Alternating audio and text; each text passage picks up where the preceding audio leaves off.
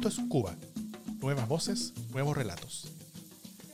Desde el 2017, el Centro de Estudios Chileno Espacio Público realiza un taller para capacitar a periodistas en el oficio del periodismo investigativo. Es una instancia de encuentro y aprendizaje, primero con periodistas de Cuba y hoy expandiéndose por el continente.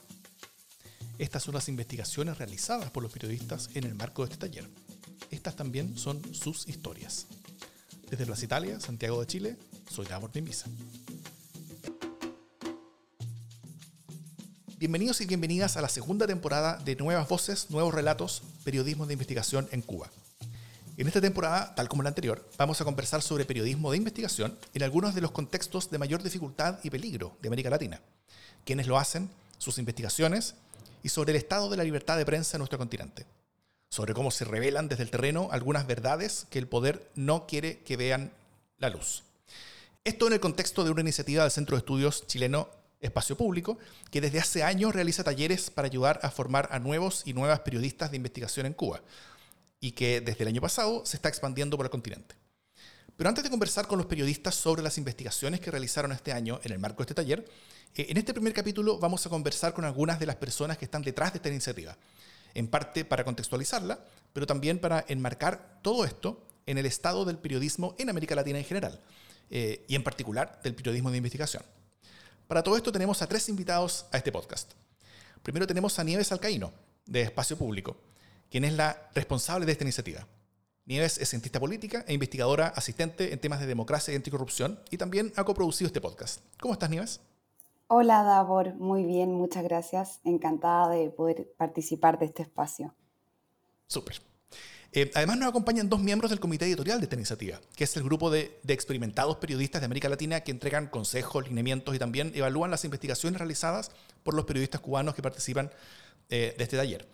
Por un lado tenemos a María Mancilla, quien es periodista argentina y jefa de la redacción de la revista Anfibia. Fue colaboradora en Las 12 de Página 12 y en Hecho en Buenos Aires. Antes fue editora en El Argentina y relatora y becaria de la Fundación Nuevo Periodismo Iberoamericano. Muy bienvenida, María. Un honor tenerte con nosotros. Hola, desde Buenos Aires. Un gusto estar acá. Qué bueno. Eh, y también tenemos a Ricardo Uceda, quien es periodista y escritor peruano. Ha trabajado para medios como El Comercio, dirigiendo la unidad de investigación del diario con grandes éxitos periodísticos. Ha sido galardonado con varios premios a la libertad de prensa, como el de María Murs Cabot, y actualmente es director ejecutivo del Instituto de Prensa y Sociedad. Muy bienvenido, Ricardo. Eh, ¿Qué tal? Buenas tardes. Un gusto eh, estar con ustedes nuevamente. Saludos desde Lima. Fantástico. Bueno, solamente para comenzar la conversación, me gustaría partir por Nieves, de Espacio Público.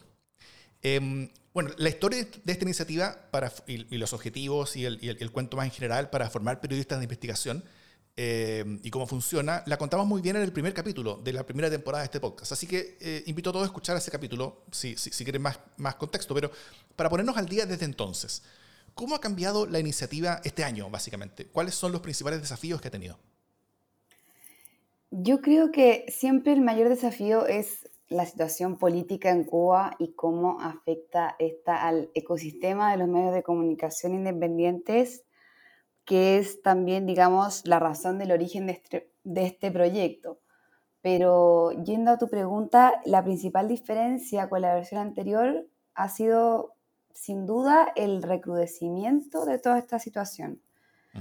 Em, sabemos que la pandemia empeoró la crisis económica al paralizar el turismo, que es el motor prácticamente de la economía cubana, y cómo este descontento social que empeoró hizo que la gente eh, saliera a la calle desde San Antonio de los Baños a Palma Soriano hace casi, casi un año atrás, un poco más de 11 meses.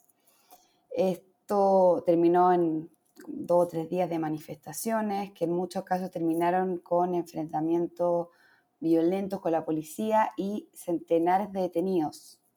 Y este año se han conocido esos procesos penales y eh, hay claramente una eh, intención de que las sentencias tengan un, un efecto ejemplarizante en el resto de la población, mm. porque son sanciones eh, totalmente desproporcionadas y que no tienen precedente alguno dentro de la isla, o sea, nada como esto. Y hay, otras cosas que se le agregan. proceso de reforma al Código Penal que criminaliza, yo diría, aún más el ejercicio del periodismo independiente. Esto sumado a la escasez, a la inflación, mucha gente decide irse y buscar oportunidades en otros lados. Así que yo creo finalmente adaptarse a esta crisis ha sido el principal desafío. Perfecto. Y, en la práctica, ¿esto ha sido que sea más difícil eh, convocar a nuevos periodistas que participen o que ellos puedan eh, eh, hacer lo que, el, lo que el taller exige de ellos? Principalmente es que el, ecosistema se ha visto debilitado, como que, como que hubiera, estuviera igual pero más débil, los medios, como su fuerza, etc. Perfecto. Muchas gracias. Em, bueno, ahora pasando María Ricardo. Eh, esta iniciativa se inserta en una realidad a nivel continental, ¿no es cierto? Eh, incluso antes de entrarnos en el caso cubano, como, como bien lo, lo, describe Nieves, eh, solo como hacer una, breve introducción, el, periodismo en general está viviendo momentos peligrosos en un creciente número de países en América Latina, partiendo por el país más mortífero para periodistas en todo el mundo, que es México actualmente, donde ya han sido asesinados 11 periodistas solamente en la primera mitad de este año, eh, con un gobierno que en lugar de valorarlos y protegerlos muchas veces parece a veces indiferente a esas muertes y otras veces parece abiertamente hostil a toda forma de periodismo que desafía el poder. Eh, también está la gran hostilidad que ya lleva varios años en Venezuela o Nicaragua, sobre todo desde 2018, donde la prensa está siendo sistemáticamente atacada. Y casos más recientes, como los ataques bien personales desde la misma presidencia de la República de El Salvador a los periodistas del Faro, por ejemplo, que han hecho revelaciones sobre la relación entre el gobierno y las pandillas, o a tantos otros medios independientes de ese país. O, también los crecientes ataques a la prensa del presidente Yamatei en, en Guatemala, también la agresividad de, Jair Bolsonaro en Brasil y otros tantos casos. Eh, sabemos que la libertad de prensa y la existencia de un periodismo robusto son esenciales para la democracia. También, eh, también sabemos que la misma libertad de prensa es de las primeras víctimas cuando una democracia se, se deteriora. Y también que en el mundo en general y en América Latina en particular estamos viendo una época de retrocesos democráticos en muchos lugares. Eh, Tomando eso, ¿cómo evaluarían en general el estado de la libertad de prensa y del ejercicio del periodismo en nuestro continente actualmente? ¿Ven que la dirección es más bien negativa en, la seguridad y libertades para el ejercicio de la, profesión? O, también ven luces positivas además de, de estas alertas? Bueno, en realidad yo pienso que hay, como en casi todas las etapas, claroscuros, situaciones muy adversas, situaciones que son mejores, situaciones prometedoras. En general, el periodismo es una misión riesgosa, porque tiene que estar precisamente en los lugares peligrosos, tiene que dar cuenta de las situaciones que pasan en las sociedades eh, donde, la, donde el poder puede ser autoritario, dictatorial, a veces se en sociedades democráticas choca con poderes económicos, con poderes que, que, son adversos en general por muchas razones a la libertad de expresión. Entonces, sin duda, este, en los lugares donde hay asesinatos es eh, lo, que, lo que suscita una mayor alarma, ¿no? Y en ese sentido, la situación mexicana que has descrito eh, es realmente eh, para nosotros sigue siendo preocupante y es un problema de no acabar. Entonces los asesinatos, diría lo primero, y no solamente en México, mira la, el asesinato de este periodista británico en Brasil, en la Amazonía, ¿no? Claro. Donde también hay poderes este, del crimen organizado, mafias, este, en un territorio que hay que cubrir, donde tiene que estar el periodismo. Entonces, este, yo creo que hay nuevas dificultades muy graves. Primero, que no eh, ha bajado el, número y las situaciones que, hacen que, puedan ser asesinados periodistas. Luego, este, hay también eh, un uso de acuerdo a lugares peligroso de la, de la eh, penalización, de la justicia penal, ¿no? ante contenidos que son este, ilícitos de interés público. ¿no? Ha habido varios casos donde ha habido prácticamente censura de libros. Em, Y entonces eh, a esto se suma eh, que pueden haber ataques por, por, por, por, las redes sociales, ¿no? Es decir, no solamente es la violencia física, sino otro tipo de ataques y de amenazas que en, con la diferencia de cada país se siguen dando, ¿no? Eh, por otro lado, eh, de hecho hay, yo diría, un fenómeno muy interesante que es una mayor hermandad o colaboración entre los periodistas. Lo estamos viendo eh, tanto a nivel directo, es decir, periodistas que se enlazan directamente y también a nivel de gremios. En América Latina, el IPIS que dirijo, por ejemplo, está eh, participando de un fenómeno, creo, inusitado, que nunca se ha visto de colaboración entre, entre asociaciones y grupos de periodistas. Me estoy refiriendo especialmente a los que estamos en Voces del Sur y también que participamos en otras redes, este, que es muy muy dinámica, que está muy, muy al tanto de lo que ocurre, este, y que bueno, es parte de, una reacción eh, positiva, yo diría, ¿no? Alentadora. Eso sería lo que por el momento podría decirles. Gracias. María. Ay, a ver, espero no irme por las ramas porque mientras lo escuchaba a Ricardo, que sin dudas es como la voz para hablar de periodismo de investigación y política y democracia, pensaba en varias cosas. Por un lado, em, eh, y, colgándome de esto que decía Ricardo, de, también cómo operan hoy las redes sociales eh, y, las autocensuras a partir de, algunas estrategias de de cancelación ¿no? de algunas voces de periodistas. Me acordaba, hay un informe de Pablo Bokowski, que es autor de Revista Anfibia, es argentino, él trabaja actualmente en la Universidad de Northwestern en Chicago y tiene hecho un estudio, creo que sobre la elección este, de, Biden-Trump eh, sobre la autocensura de periodistas referentes eh, durante la campaña política, ¿no? que terminaban bajándose de las redes eh, lo mismo voces feministas, eh, porque nada, no podían ya eh, afrontar como tanta, tanto troll. Eso por un lado. Por otro lado, pensaba en, el tema de la mirada del cronista, que antes hablábamos de la mirada del cronista para llegar a un territorio y, para mostrar el acontecimiento.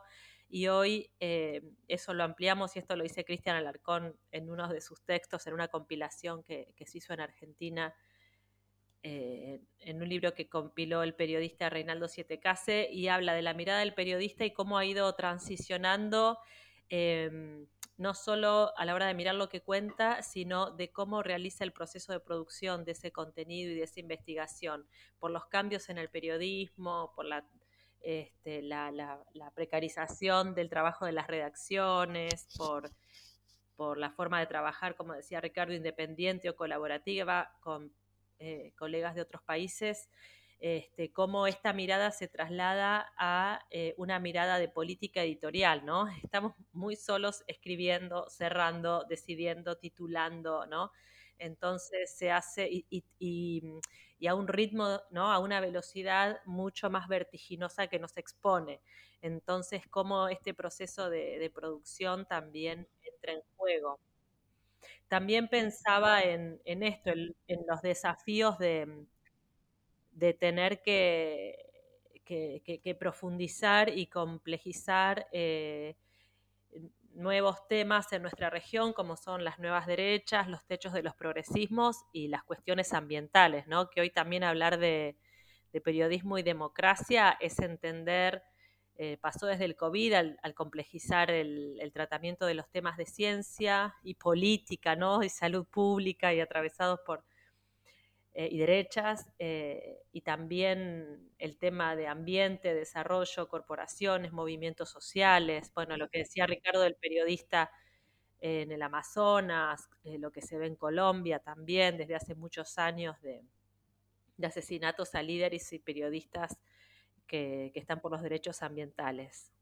No sé si respondí la pregunta, pero estos son los, temas que, nos inquietan por acá. Sí, muy, muy bien, muchas gracias. Em, y, a qué le pondrían especial atención en los próximos meses y años? O sea, eh, entre las tendencias que vienen, las, las, nuevas preocupaciones que pueden haber, eh, ¿dónde podrían estar ocurriendo los mayores cambios, ya sean peligros, retrocesos, avances, oportunidades eh, en materia de libertad de expresión y ejercicio de periodismo en América Latina, según ustedes? Bueno, mira, es muy amplia la, la, gama, ¿no? En primer lugar, yo diría que, en materia de libertad de expresión, es fortalecer la red de comunicación que no solamente incluye comunicación con los periodistas, sino con todos los organismos y, e instituciones que, que, pueden reaccionar y presionar. ¿no? Eso hay que fortalecerlo, es un camino en el que hemos avanzado bastante. Yo diría que estamos en el momento de mayor integración de los mecanismos de, de protección de periodistas. Eh, y por supuesto esto debe ser ampliado, robustecido, ¿no? Porque hay consenso de que más allá de, del color o, o, perfil ideológico de los regímenes, es algo que debe ser protegido, ¿no? En cualquier circunstancia. Entonces, esa es una cosa. Mm. Y luego, para informar mejor a, la, a los ciudadanos, em, eh, es evidente que eh, digamos, por diversos mecanismos, ya que no es posible que hayan uno solo, es que hay que robustecer los proyectos que, que informan. ¿no? Eh, vemos que hay un tránsito tecnológico que, que a todas las empresas ya establecidas y grandes las vuelca a, plataformas eh, informáticas que tienden principalmente a informar en el momento, a lograr la mayor cantidad de audiencia.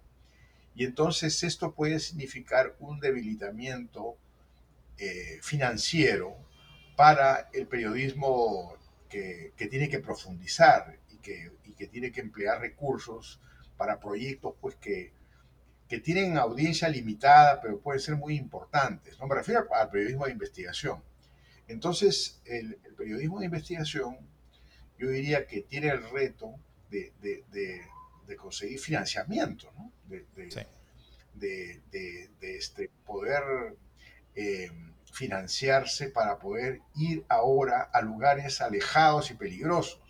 Ahora, por ejemplo, este, es todo un reto eh, la cobertura o cubrimiento, como quieran decirlo, de la Amazonía pero, pero también hay retos que son este, distintos, no diré que nuevos, porque desde hace varias décadas venimos trabajando en eso, pero eh, el periodismo de investigación no es solamente ahora ir y cubrir, ¿no es cierto?, y recoger información en las fuentes tradicionales, sino que hay que interpretar verdades que están eh, en los temas de salud, en los temas de medio ambiente, en los temas de la extracción eh, de recursos minerales, donde las verdades eh, no están necesariamente a la luz, ¿no? y todavía tampoco en, los, en los pisos subsiguientes, sino que realmente se requiere un tipo de conocimiento especializado para poder informar mejor. Y esto en problemas que afectan a una enorme cantidad de, ciudadanos. Entonces hay, hay, nuevos retos, retos que ahora son infinitos, ¿no? porque estamos viendo también un cambio de paradigmas de la sociedad, ¿no? un cambio de, paradigmas que se ven en los eh, resultados electorales a veces insólitos. Entonces el periodismo, pienso yo. Tiene que afincarse en lo profesional para estar digamos, este, en un terreno en el, que pueda ser pluralista, ¿no? en el que pueda eh, darle a todos información para que el propio ciudadano haga su escrutinio y decida. ¿no?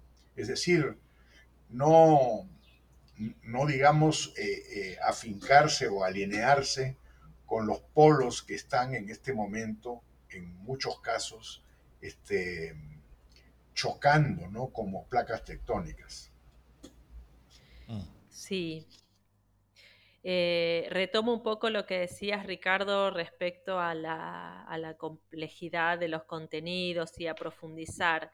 Eh, por un lado, bueno, antes de, la pandemia había colegas haciendo etnografías de redacciones, como de la BBC, de, medios mainstream, eh, y un poco la, radiografía que se hacía era de mm, eh, de cómo eh, cada vez más, o porque había menos recursos, o porque funcionaban otro tipo de, noticias eh, por los clics ¿no? del periodismo digital, cada vez se, se, limitaba mucho más la agenda, ¿no? Lo que cubría cada medio dependía un poco de lo que cubría cada cronista, que a su vez estaba en su casa y no había no sé si era el caso de la BBC, pero recursos para viáticos o como decía Ricardo, para trasladarnos y hacer periodismo situado y estar en el lugar. Entonces, eh, como a ese lugar de zona de confort en el que había entrado el periodismo, quizás se profundiza mucho más con, con todo lo que nos trajo la pandemia y el trabajo desde casa, ¿no? Entonces, eh, un desafío es cómo en Anfibia, por ejemplo, no hacemos eh, participamos, sí, de proyectos de periodismo de, eh, investigación más complejos, colaborativos, transfronterizos, pero ¿cómo hacemos para mantener estos temas en, la agenda cotidiana también? Ese es como un gran desafío. También ahora Anfibia cumplió 10 años, perdón que sea autorreferencial, pero bueno, eh, comparto que reflexionamos sobre lo que hacemos todos los días eh, nuestro jefe Cristian Arcón ganó un mega premio de literatura, que es el premio Alfaguara por una novela. Bueno, entonces nos hacemos la pregunta de eh, si Anfibia está creciendo y qué es crecer para Anfibia, ¿no? ¿Qué es crecer? Publicar más, que buscar más lectores y un poco la, reflexión eh, del equipo fue que crecer es ser más anfibios que nunca, seguir profundizando, ir hacia ahí, ¿no? Eh, profundizar en el tratamiento de los temas, complejizarlos, eh, ir por ese lado, que entiendo que es lo que decía también, eh, que es el desafío que nos espera, que mencionaba Ricardo. Súper. bueno, tanto Ricardo como María han, hablado de, periodismo de investigación, ¿no es cierto? Que, es también parte importante de, de esta iniciativa. y esa es la forma de periodismo que probablemente es la que más frontalmente se enfrenta al poder eh, revelan lo que a muchas personas poderosas les gustaría mantener oculto, sobre todo los gobernantes. Y, por lo mismo son simultáneamente la mayor amenaza a gobernantes autoritarios eh, o que se encaminan hacia el autoritarismo, pero también son de las mayores oportunidades que tiene una sociedad para poder enfrentar a esos gobiernos autoritarios y, eh, o, denunciar y eventualmente frenar esos caminos hacia el autoritarismo. ¿Cómo ustedes dirían que está actualmente el periodismo de investigación en América Latina? ¿Qué rol ustedes le están viendo tanto, en democracias como países actualmente menos democráticos en la región. Eh, ¿Qué éxito ustedes destacarían de ese periodismo o qué desafíos eh, especiales han, tenido estos últimos eh, meses o años? Mira, em, yo creo que estamos en un periodo de tránsito y por supuesto, mi, digamos, para quienes conozcan un poco lo que hace el IPIS, nosotros hacemos el escrutinio más amplio, no diré el único, ni, este, ni diré que es la última palabra, pero todos los años reunimos lo que serían las investigaciones más destacadas de América Latina, incluso las premiamos hace 20 años. Y entonces esto nos permite tener una idea que, que es la siguiente, y es una idea personal, nuestro no tenemos un.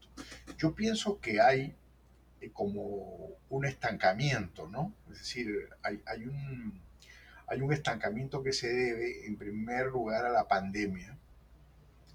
Cuando hablo de estancamiento, me refiero a, un rendimiento general, ¿no? Porque si uno ve, por ejemplo, por países, hay trabajos eh, muy importantes en casi todos, este, pero hemos tenido em, un como bajón a partir de la pandemia, debido principalmente a la, a la, limitación de, digamos, de, de poder movilizarse, y prácticamente a, a la, eh, a, que era la, la, pandemia misma un monotema, es decir, todo estaba vinculado a este problema que afectaba las vidas de centenares de miles de personas. Entonces, eh, estamos como saliendo de eso. Y también está limitado un poco por el tema que ya mencioné, que tiene que ver con los recursos, ¿no? Es decir, en este momento hay eh, las fuerzas eh, periodísticas, digamos, los recursos del medio, que los medios están centrados en obtener audiencias, en mantener en vivos o en funcionamiento los medios, de modo que hay un mayor esfuerzo, diría yo, en la cobertura instantánea y del día a día. ¿no? Este, entonces, yo siento que da la enorme vitalidad que tiene el periodismo latinoamericano cuando salga, salga la pandemia, esto, digamos, va a ser, eh, va a tener una mayor fuerza. Por otra parte, veo que hay también eh, enormes esfuerzos de asociación de parte de, parte de periodistas que se alían para em, pues, investigar temas que son comunes.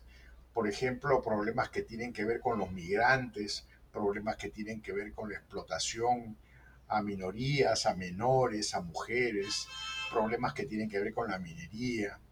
Entonces hay un enorme esfuerzo y hay también eh, distintas fuentes de financiamiento. Yo diría que estamos viendo en este momento en el, en el IPIS un 50% de trabajos provenientes, de trabajos destacados, me refiero, provenientes de emprendimientos o de grupos que están financiados por, por vías, eh, diríamos, no tradicionales. Eh, entonces estamos en un tránsito, en un periodo de, de, tránsito que tiene que ver con una mayor libertad porque ya no están las restricciones de la pandemia, con la aparición de nuevos medios y de nuevos recursos, este, y también con la, con la elaboración o desarrollo de nuevas técnicas de investigación para poder este, realizar búsquedas más eficaces. No tiene que ver con la colaboración, con este, con el desarrollo de fuentes más especializadas.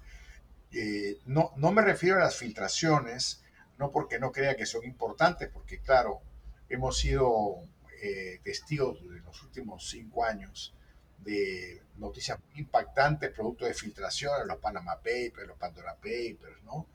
Eh, pero es muy importante, ¿no? Pero realmente este, no, no se refieren a la tarea propia de investigación, sino a la filtración. Entonces, bueno, uh, esa sería mi, ese sería mi comentario. Todavía no tenemos un, un, panorama completo de este año.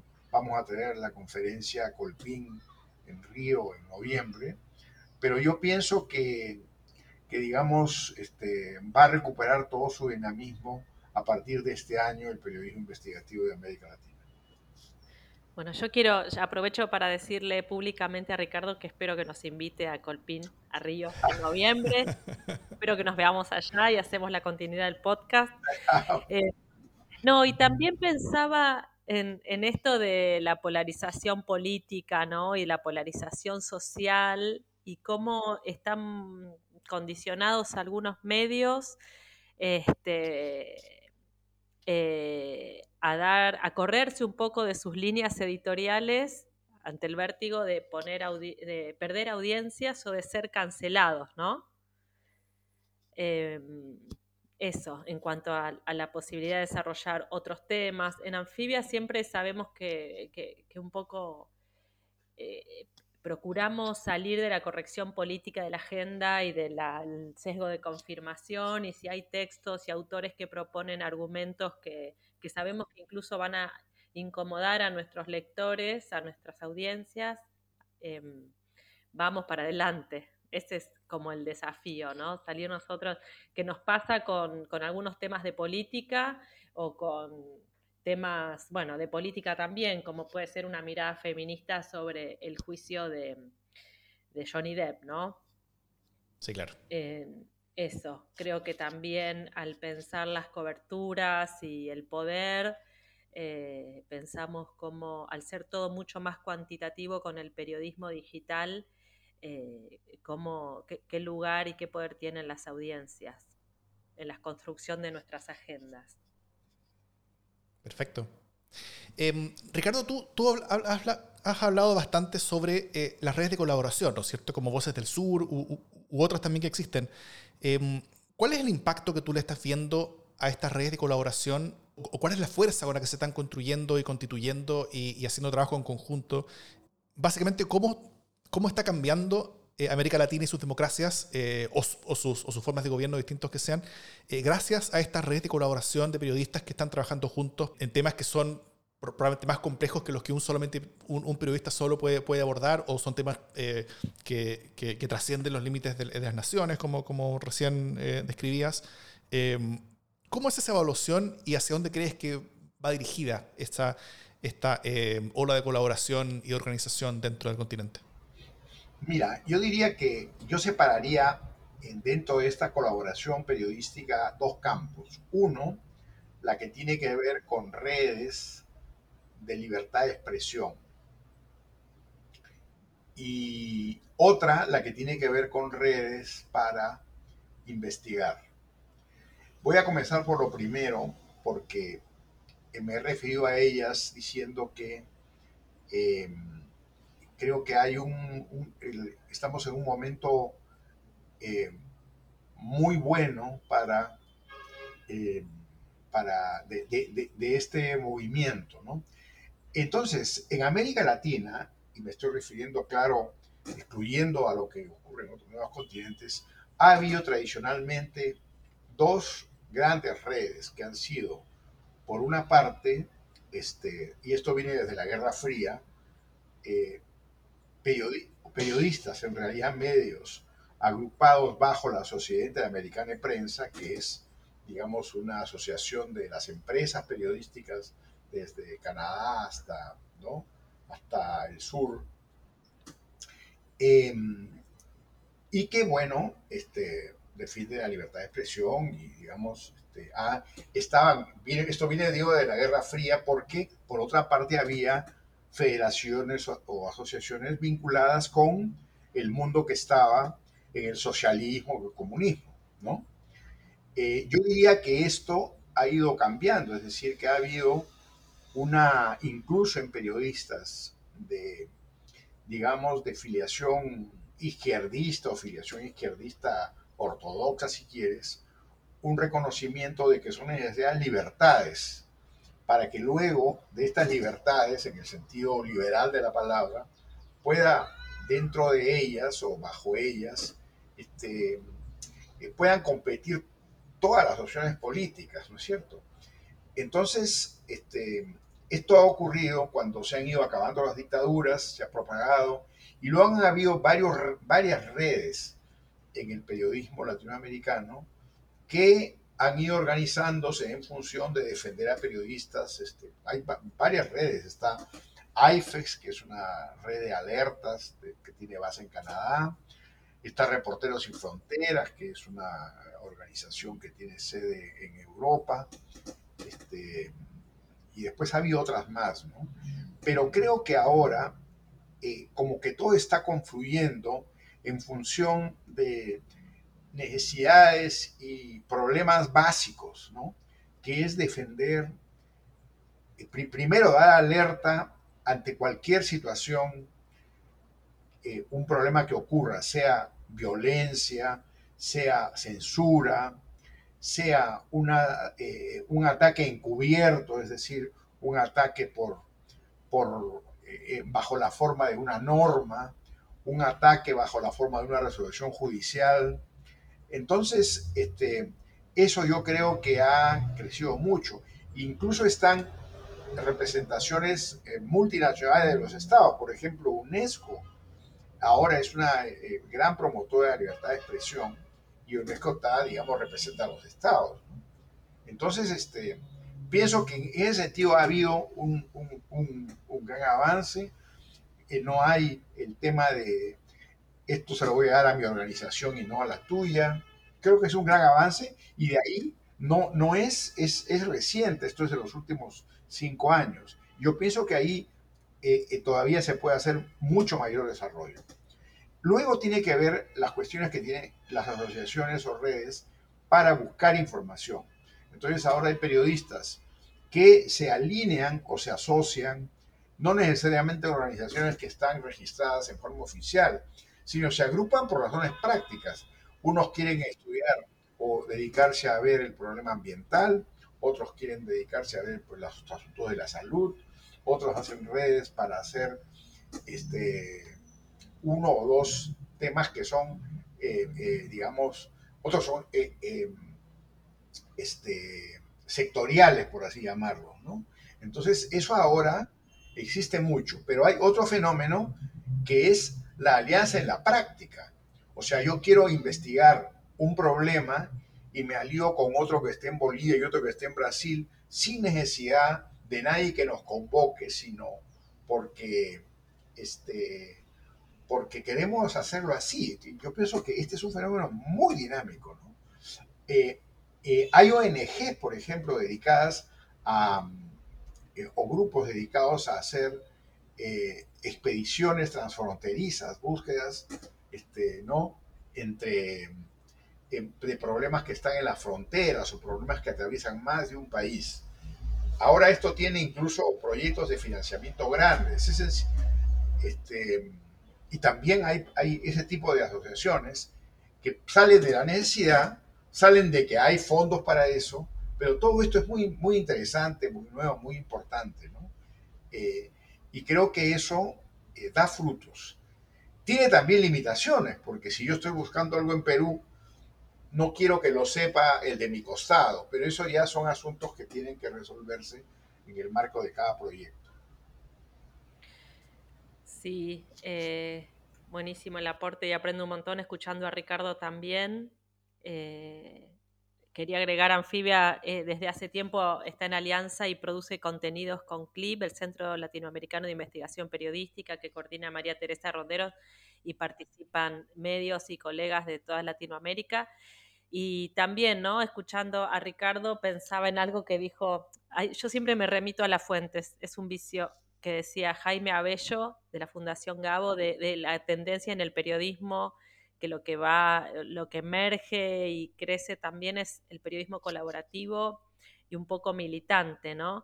Y, cómo vienen los, los, jóvenes, las generaciones nuevas que tienen como la velocidad de lo digital y también esta cosa nerd eh, eh, y de enjambre, ¿no? De hacer alianzas y yo participo de grupos de WhatsApp feministas que se han creado acá cuando este, había que, informar e incidir en la aprobación de la ley por el derecho al aborto, ¿no? Entonces se organizaron las pibas y ahora estoy en grupos de ambiente y también hay ahí una una velocidad, un compromiso, una responsabilidad, una precisión, una formación, que es interesante también, como esas voces después van participando en la producción de contenidos.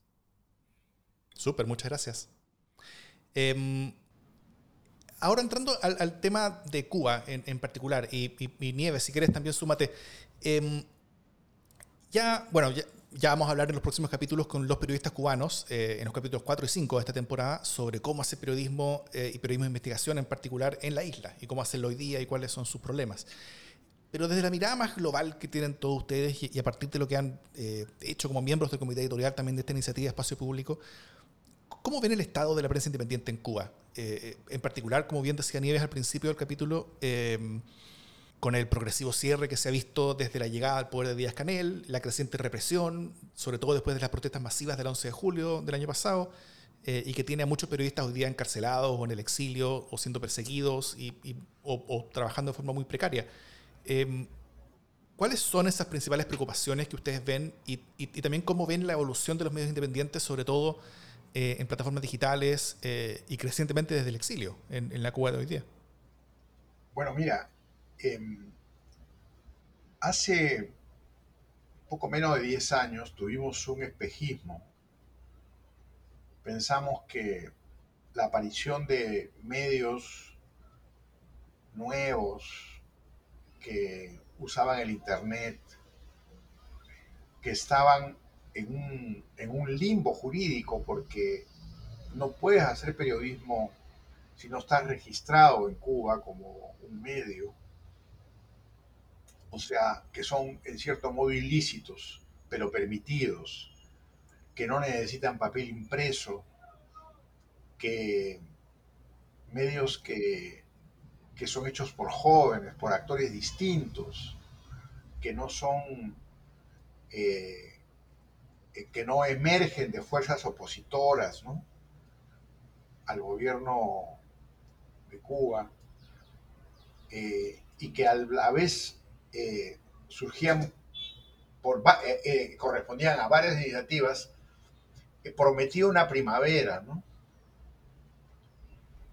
Naturalmente el Internet favoreció mucho esto, favoreció en cierto modo algunas condiciones políticas en, este, en Estados Unidos, ¿no? Obama, qué sé yo.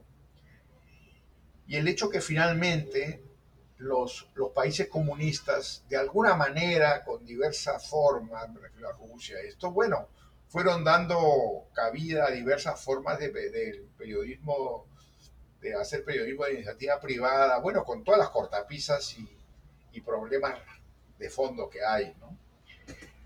Pero sin embargo, todo lo que ha venido ha sido un, como un embudo, ¿no? Es decir, una vuelta a una situación que ya no es la represión eh, anterior, ¿no? Con cárceles por varios años, este, y producto de varios episodios, ¿no? En ese sentido, lo de Díaz Canal me parece realmente que es un acontecimiento que no es relevante en lo que está pasando ahora, hasta tener en este momento, digamos, la peor situación de los últimos 20 años en, materia de libertades, cuando ya es una represión de nuevo tipo para, para protestadores o protestantes de nuevo tipo, porque son eh, eh, lo que lo que bien dijo Nieves, son,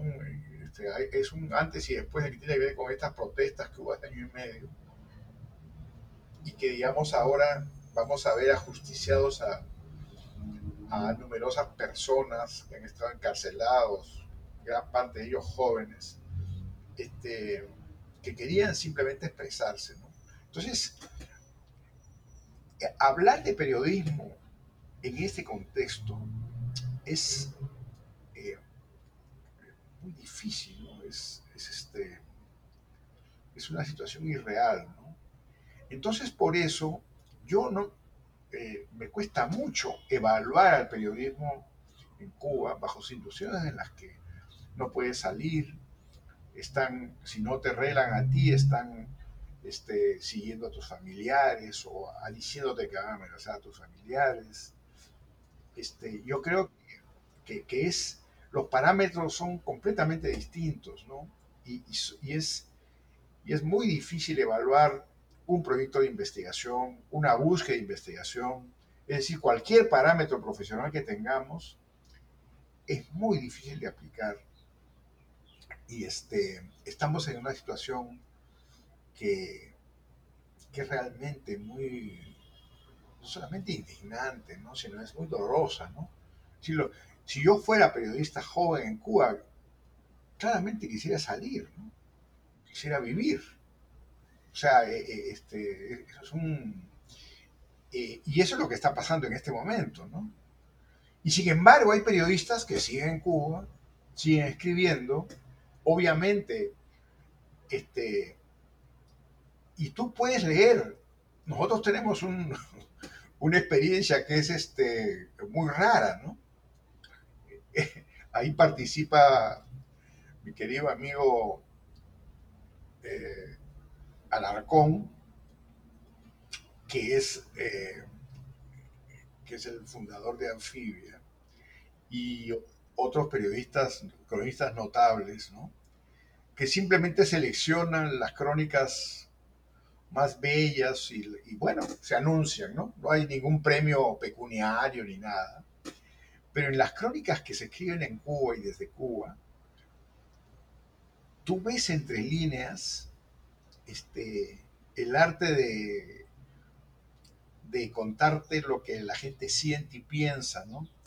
Y ves este periodismo que no es propiamente de investigación, pero es un ejemplo fiel de, un buen ejemplo, diría mejor, ¿no?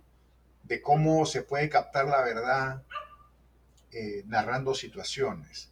Lo que quiero decir entonces es que estamos en un momento oscuro eh, ante eh, jóvenes periodistas que, están acosados, que, que, están maniatados, ¿no? Y que sin embargo producen. A mí me parece eso heroico y digno de la mayor solidaridad. Periodistas además que no quieren que los apoyemos, que no hay que apoyar demasiado porque pueden tener problemas, ¿no? Eh, es una situación, y digo de nuevo, con una nueva represión, porque no es que están siendo torturados, ¿no? Bueno, sí, hay casos de, que se pueden utilizar de tortura, pero digamos, no los dejan salir, los citan, los acosan, ¿no? Los acosan. Este, entonces, eh, es lamentable, hay que insistir en la atención. A mí me parece por eso este proyecto de espacio público muy importante, ¿no? Porque este, eh, eh, no nos, nos demoramos un momento más en pensar en Cuba, ¿no? Y es lógico, no es porque seamos indiferentes, por ejemplo, en este caso nosotros, ¿no? Eh, pero me parece muy importante, por ejemplo, lo que pasó con Nicaragua, ¿no? Ahora todos estamos mucho más conscientes de lo que pasa en Nicaragua, a diferencia de hace tres años o cuatro años, ¿no? Y lo que pasa en Nicaragua es monstruoso, pero no solamente para la libertad de expresión, sino para la democracia, para la vida de un montón de personas yo siento que poco a poco va a llegar así a, hacernos intolerable. No me refiero a lo que estamos hablando, que conocemos bien, sino a, digamos, este, em, espacios más amplios de periodistas y de personas intolerable, repito, lo que pasa en Cuba. Sí, yo agrego que también un desafío para hacer periodismo hoy es como la deconstrucción eh, hacia nuevas agendas y, si pensamos en trabajos eh, más colaborativos, también hacia otras formas de, hacer periodismo en otros países. En mi caso, em, ¿no? y, darle lugares a las preguntas, eh, abandonar las certezas permanentes, darle lugar al silencio. En mi caso, en esta experiencia que participo con Espacio Público y, periodistas jóvenes de Cuba, de medios independientes, em, fue, como dice Ricardo, también entender eh, por qué seguían eh, generando muchos contenidos en papel, las dificultades para eh, de la conectividad y también de la censura y la caída de sitios. Eso por un lado. Después, entender el tema de cómo hacer investigación sin acceso a fuentes ni gubernamentales, ni no gubernamentales, la falta de organizaciones de, poder sostener que sean sustentables las organizaciones de la sociedad civil. Incluso he leído algunos, este, algunas investigaciones de temas, por ejemplo, basura, que se desarrollaban las políticas públicas con, con apoyos financieros de organizaciones internacionales que, a las que tampoco podían, ¿no? Había eh, tener acceso a la información, incluso siendo, no sé, de otros países, no sé si me explico. Entonces, por un lado, eso, la dificultad de, la imposibilidad de hacer periodismo sin acceso a la información, sin fuentes, y después como alternativa y, futuro, me acuerdo que lo que un lugar de eh, una fuente posible eh, con una actualización del conocimiento y de la lectura de lo real y de la coyuntura. Eh, recuerdo que comentaban los periodistas, los colegas de Cuba, que era la academia, ¿no? las ciencias sociales, cómo en esos espacios, a través de las tesis de los estudiantes, de los trabajos de los investigadores, sí se, se actualizaba mucho la coyuntura cubana. Entonces, nada, Anfibia es como una alianza también entre academia y periodismo y, siempre me quedó latiendo eh, esa información. no, sé qué podría agregar a lo que decía Ricardo y María, pero efectivamente sí, la situación en, Cuba está súper complicada. Yo me acuerdo de, de, todas estas las sanciones, etcétera, haber leído de que habían eh, tomado preso a un, a un, menor de edad, como 16 años, por transmitir en vivo una de las protestas, porque allá en Cuba eh, a partir de los 16 años no tiene responsabilidad penal, así que también eh, había todo un lío de, los niños y niñas que estaban encarcelados y sin noticia, y claramente para la familia em, le había tocado súper difícil. Mm, cierto.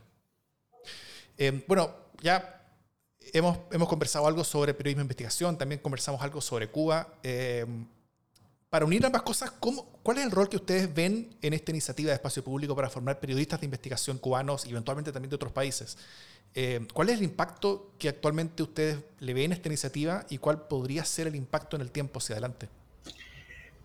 A mí me parece muy importante desde el punto de vista profesional, porque le permite al periodista cubano, joven, que es, que es porque jóvenes son todos los que yo he visto desde hace unos años en, la iniciativa de espacio público, eh, ver periodismo de otros países, comparar patrones, y por lo general es un periodista que ha estado bien formado en, en muchos aspectos en la, en la universidad donde ha estudiado. Eh, extrañamente ahí eh, les em, em, presentan valores periodísticos que son, digamos, universales. El problema es cuando ya chocan con la realidad y tienen que ir a su primer trabajo, que es un medio estatal, donde los parámetros son completamente distintos. Bueno, a mí me parece muy importante eso, como he dicho, pero más importante es el contacto directo con periodistas y con personas que están en otras sociedades. Y entonces creo por eso que, eh, creo que por la situación que hemos hablado, que no voy a repetir, esto dejará una huella muy profunda en ellos. ¿No? Porque son experiencias en las que a ellos no se los alecciona, no hay ningún tipo de discusión de índole político o, sobre este, la, no, hay, no, no, se pone en cuestión la realidad política que está viviendo, es una experiencia profesional. Pero más importante que lo profesional, diría yo, es lo humano y lo histórico para ellos. Yo pienso que por eso proyectos como el de espacio público dejarán una huella muy importante en los periodistas que participan en ella. Súper. María. Sí, yo este, comparto, no, comparto y también creo que son acciones que a mediano plazo eh, eh, aparecen como los resultados o los impactos, ¿no? Que hoy quizás es una acción más del uno a uno de nuestra parte como un feedback con los textos, las investigaciones en procesos, acompañar con lineamientos generales, pero eh, se va construyendo un, sedimento primero en la manera de mirar y de narrar. Eh, estas herramientas de, autoedición que incorporamos cuando estamos empezando quedan para siempre y marcan de manera ética y estética nuestras formas de hacer. Y después eh, también que sea como el uno a uno de periodistas independientes que hoy están acá y mañana allá y después cruzan una frontera y después cruzan a otra redacción, también va construyendo una comunidad eh, que eh, regional latinoamericana eh, de, recursos, de, vínculos, eh, que, nos marca para siempre en, lo personal y en lo profesional. ¿no? Quienes venimos del siglo pasado y del papel y de los talleres de la Fundación Nuevo Periodismo sabemos que es así. que hay un día que todo hace sentido, ¿no? Y es impresionante. Súper. Bueno, volviendo a Nieves, eh, de Espacio Público, ¿qué se viene hacia adelante en esta iniciativa? Eh, ¿Qué cambios están pensando para el próximo año y hacia adelante? Bueno, ahora estamos en el proceso de cierre de esta versión y el próximo mes, a julio, ya iniciamos la sexta versión del proyecto, así que estamos muy entusiasmadas. Es un gran desafío por todo lo que hemos conversado hoy y más. Y yo diría que los principales cambios eh, van a estar relacionados en que vamos a buscar que el acompañamiento que hacemos con los participantes, las participantes también pueda ser un espacio para entregar herramientas emocionales que les permitan aprender a manejar situaciones de estrés que viven todo el tiempo por todo lo que implica el ejercicio del periodismo en. En ese contexto el hostigamiento de los agentes de seguridad, la incertidumbre. Y además intentaremos ser un puente entre los periodistas que están eh, dentro de la isla y los periodistas que han tenido que salir por distintos motivos políticos, económicos, eh, bueno, también por lo que hablamos ahora con María y Ricardo. Y creemos que es importante mantener esos lazos, así que vamos a hacer ese esfuerzo. Súper, fantástico. Bueno, eh, María, Ricardo, Nieves, muchas gracias por estar con nosotros, por su tiempo y sobre todo muchas gracias por su esfuerzo y energía para que esto perdure y crezca. Que estén muy bien. Bueno, buenas tardes. Un abrazo a todos. Un placer. Y además yo participé la primera vez en el verano siguiente al estallido social, así que, que bueno, agradezco que me permitieron estar más cerca de la coyuntura cubana y también chilena, tan interesantes ambas. Muchas gracias. Qué bueno, gracias. El documento con todas las investigaciones que este año realizaron los periodistas en el marco de este taller, eh, para que todos puedan leerlas, eh, va a quedar disponible para ser descargado en el sitio web de Espacio Público y también vamos a tener un link en las notas de este podcast. En los próximos capítulos de esta serie conversaremos sobre dos de estas investigaciones con sus autores y luego eh, en los capítulos siguientes vamos a conversar con algunos de estos periodistas y algunos de sus mentores sobre esta iniciativa y las herramientas que ganaron en ella y sobre el periodismo independiente de Cuba desde el terreno eh, y los enormes desafíos que están teniendo sobre todo estos últimos años. Así que no se los pierdan. Este podcast es una iniciativa de Espacio Público, que es un centro de estudios independiente conformado por profesionales de excelencia que busca aportar en la construcción de una sociedad más justa, inclusiva, transparente y democrática para alcanzar un desarrollo sustentable que beneficie a todas las personas en Chile y también en el continente. Agradecemos a todos los y las periodistas que participaron este año de la iniciativa de periodismo de investigación en Cuba y especialmente a todos quienes fueron mentores. La producción periodística y de contenidos para este podcast fue de Nieves Alcaíno, de Espacio Público, y la producción de contenidos de sonido y la conducción fueron realizados por quien les habla, Davor Mimisa. Nos escuchamos